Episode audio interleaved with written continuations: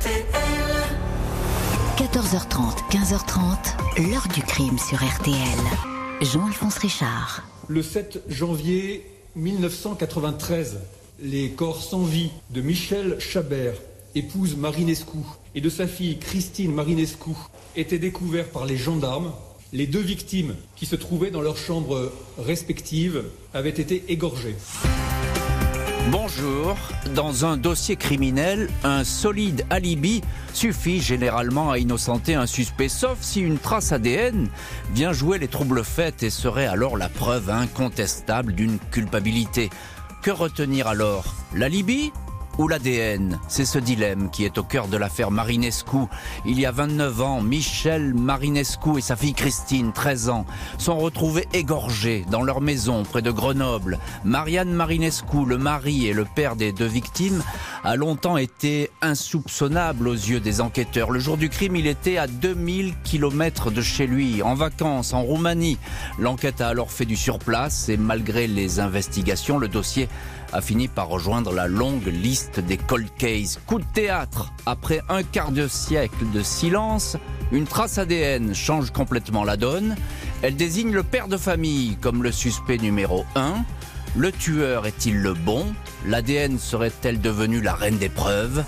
Dans l'heure du crime aujourd'hui, l'affaire Marinescu, du nom de ce couple installé à Grenoble avec leurs deux enfants au tout début de l'année 1993, deux membres de cette famille vont être retrouvés dans un bain de sang, assassinés de la plus sauvage des façons. Ce jeudi 7 janvier 1993, le responsable d'une petite société informatique installée à Montbonneau, une commune limitrophe de Grenoble, ne comprend pas pourquoi, en ce milieu de matinée, Michel Marinescu n'est toujours pas là. Cette femme est son associée dans l'entreprise, tout comme son mari, l'ingénieur Marianne Marinescu, qui est alors parti quelques jours en Roumanie. Michel ne répond pas au téléphone. Pas normal pour cette femme à cheval sur les horaires. Les gendarmes sont prévenus. Une patrouille se présente alors rue de la Cerisée, une voie discrète bordée de pavillons dans le quartier de Sassenage à Grenoble. Maison vide en apparence, en entrant, les gendarmes découvrent un spectacle des plus glaçants.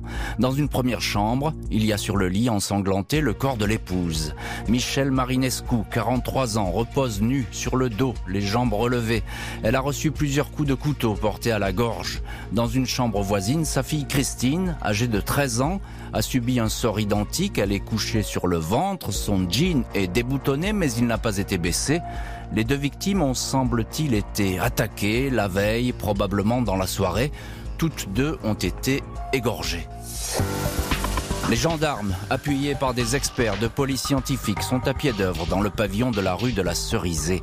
Ils ne constatent pas de traces d'effraction dans la maison où rien ne semble avoir été dérobé. Ils n'excluent pas toutefois un crime de rôdeur qui aurait été surpris en pleine visite des lieux, à moins qu'il ne s'agisse d'une tentative d'agression sexuelle qui aurait tourné au massacre. Le ou les meurtriers ont utilisé un couteau de cuisine se trouvant sur place. Les voisins directs des Marinescu et les autres riverains n'ont rien noté de particulier.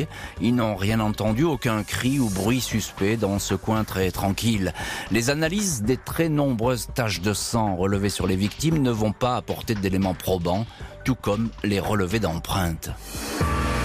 Le lendemain, vendredi 8 janvier, Marianne Marinescu, le mari de Michel et le père de Christine, rentre en catastrophe à Grenoble. Il est accompagné de son jeune fils de 8 ans, Julien. Tous deux se trouvaient depuis quelques jours en Roumanie chez des cousins à l'occasion des fêtes de fin d'année. L'homme paraît sous le choc, il est incapable d'expliquer ce qui a pu se passer. Michel, cheveux bruns, frisés, lunettes, était une femme souriante qui ne semblait pas avoir de problème particulier. On ne lui connaissait pas d'ennemi, confie alors sa sœur Danielle Castro. Le mari confirme, même si les investigations vont faire apparaître quelques fissures dans cette sage vie de couple. Selon un témoin, leur fille Christine, scolarisée au CES Fleming de Sassenage, aurait confié à certains de ses camarades qu'il y avait un problème chez ses parents. Sans autre précision. Le mari et père de famille fait évidemment partie des témoins à entendre en priorité. Il explique qu'au moment du drame, il était à 2000 km de Grenoble, en Roumanie. Ses proches sur place confirment sa présence constante, tout comme son fils. Il présente son passeport. Le mari se trouvait manifestement en Roumanie. Les visas mentionnés excluent tout, tout retour en France, écrivent les gendarmes. Marianne Marinescu est alors exclue de la liste des suspects.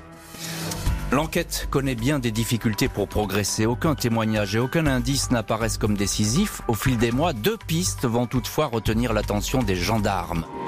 Deux ans après les assassinats de Michel et Christine Marinescu, les gendarmes de la section de recherche de Grenoble n'ont pas réussi à résoudre l'énigme du bain de sang de la rue de la Cerisée. Marianne Marinescu, le père de famille, et Daniel Castro, sœur et tante des deux victimes, se mobilisent pour que le dossier avance. Nous pensons fortement que les criminels, bien sûr, existent et que des gens les ont aperçus, confie Marianne Marinescu.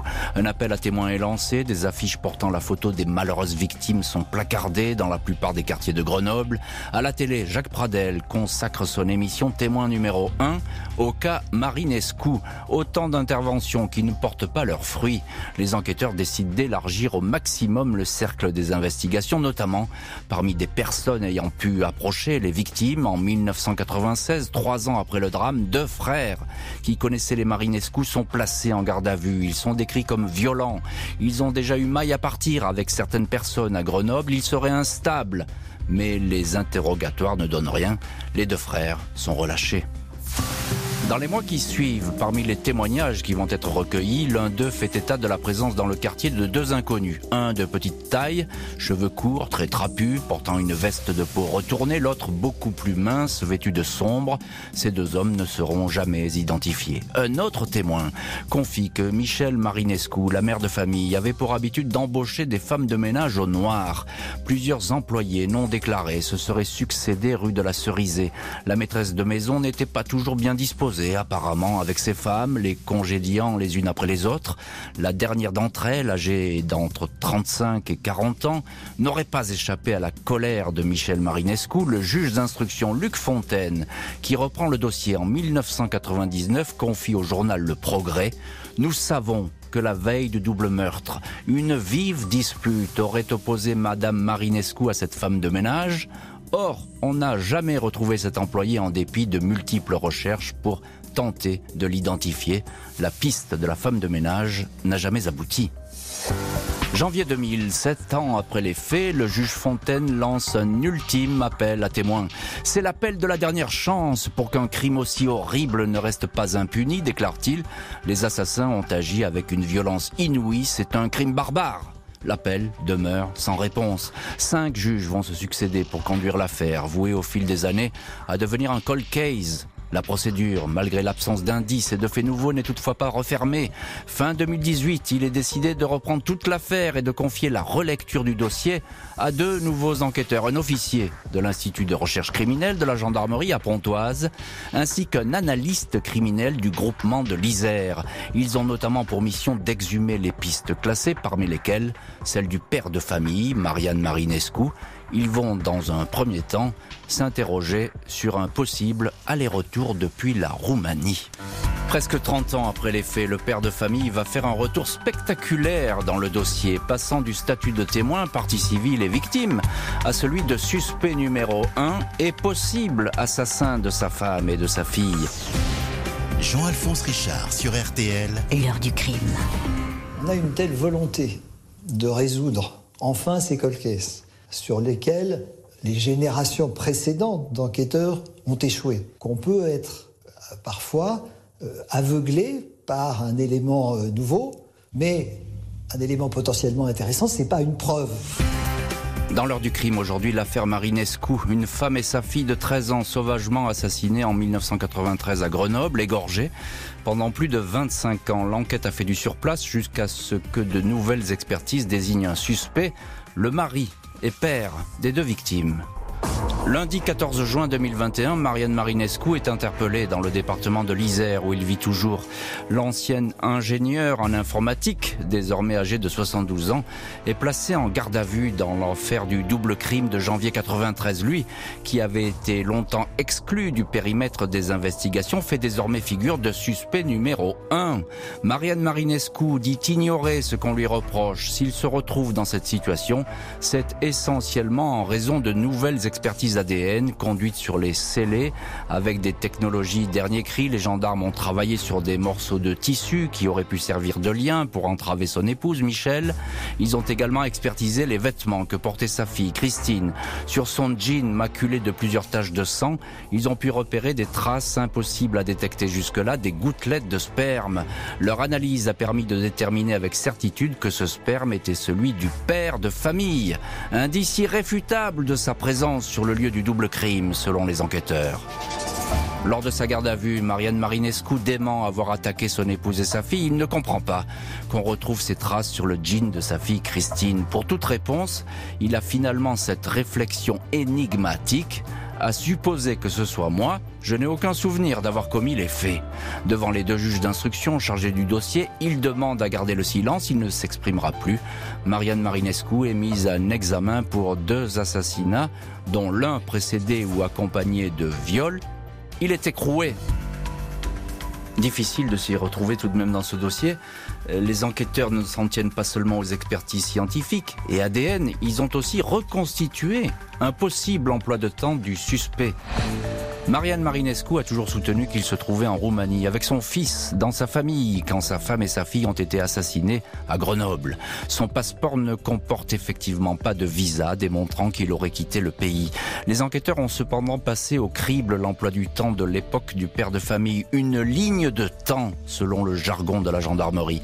Ils ont pu établir que ce timing comportait un trou de 48 heures. Selon cette analyse, Marianne Marinescu aurait tout fait, était, aurait tout à fait été capable de quitter en voiture la Roumanie pour rentrer chez lui, à Grenoble, commettre le double crime, puis retourner en Roumanie. 4000 km au total parcourus en plein hiver, en empruntant des routes secondaires, en évitant les postes frontières pour ne pas avoir à présenter son passeport. C'est matériellement impossible, car il aurait fallu que mon client roule d'une traite sans faire de pause à la vitesse d'un super héros indique l'une de ses avocates, Solange Doumic. Maître Antoine V, autre avocat de Marianne Marinescu, venu à Grenoble en mai 2022 pour plaider la remise en liberté de son client, assure aussi que les accusations d'ADN et de trajet ne tiennent pas Monsieur Marinescu n'était pas là au moment du crime, il était en Roumanie. Il se dit innocent, marqué par ce que dit la justice, il vit un choc carcéral. Si on ne cherche que des éléments de culpabilité, cela mène au fiasco devant les assises ou à l'erreur judiciaire, confie Maître V au journal Le Dauphiné libéré. Le père de famille ne va pas sortir de prison. Les enquêteurs estiment qu'ils tiennent enfin l'insaisissable tueur de la rue de la Cerisée. Un homme qui aurait donc calculé son geste dans les moindres détails. 10 juin 2022, le juge de la liberté et de la détention de Grenoble décide de maintenir Marianne Marinescu, 72 ans, en prison. Ses avocats avaient pourtant avancé que l'état judiciaire et médical de cet homme ne justifiait pas un séjour carcéral. Ils avaient proposé une détention à domicile avec un placement sous bracelet électronique. Cette décision fait d'un homme présumé innocent un coupable, annonce maître Antoine V dans les pages du Dauphiné libéré, indiquant encore que ce dossier est loin d'être élucidé. Le parquet maintient que des éléments concordants, notamment l'ADN, permettent de désigner le père de famille comme le suspect numéro 1. L'instruction conduite par un duo de juges n'est pas près d'être close. Les avocats devraient demander de nouvelles expertises destinées à démontrer que Marianne Marinescu n'a jamais pu venir de Roumanie en France, puis y retourner 4000 km au total pour exécuter sa femme et sa fille. Jean-Alphonse Richard sur RTL. L'heure du crime.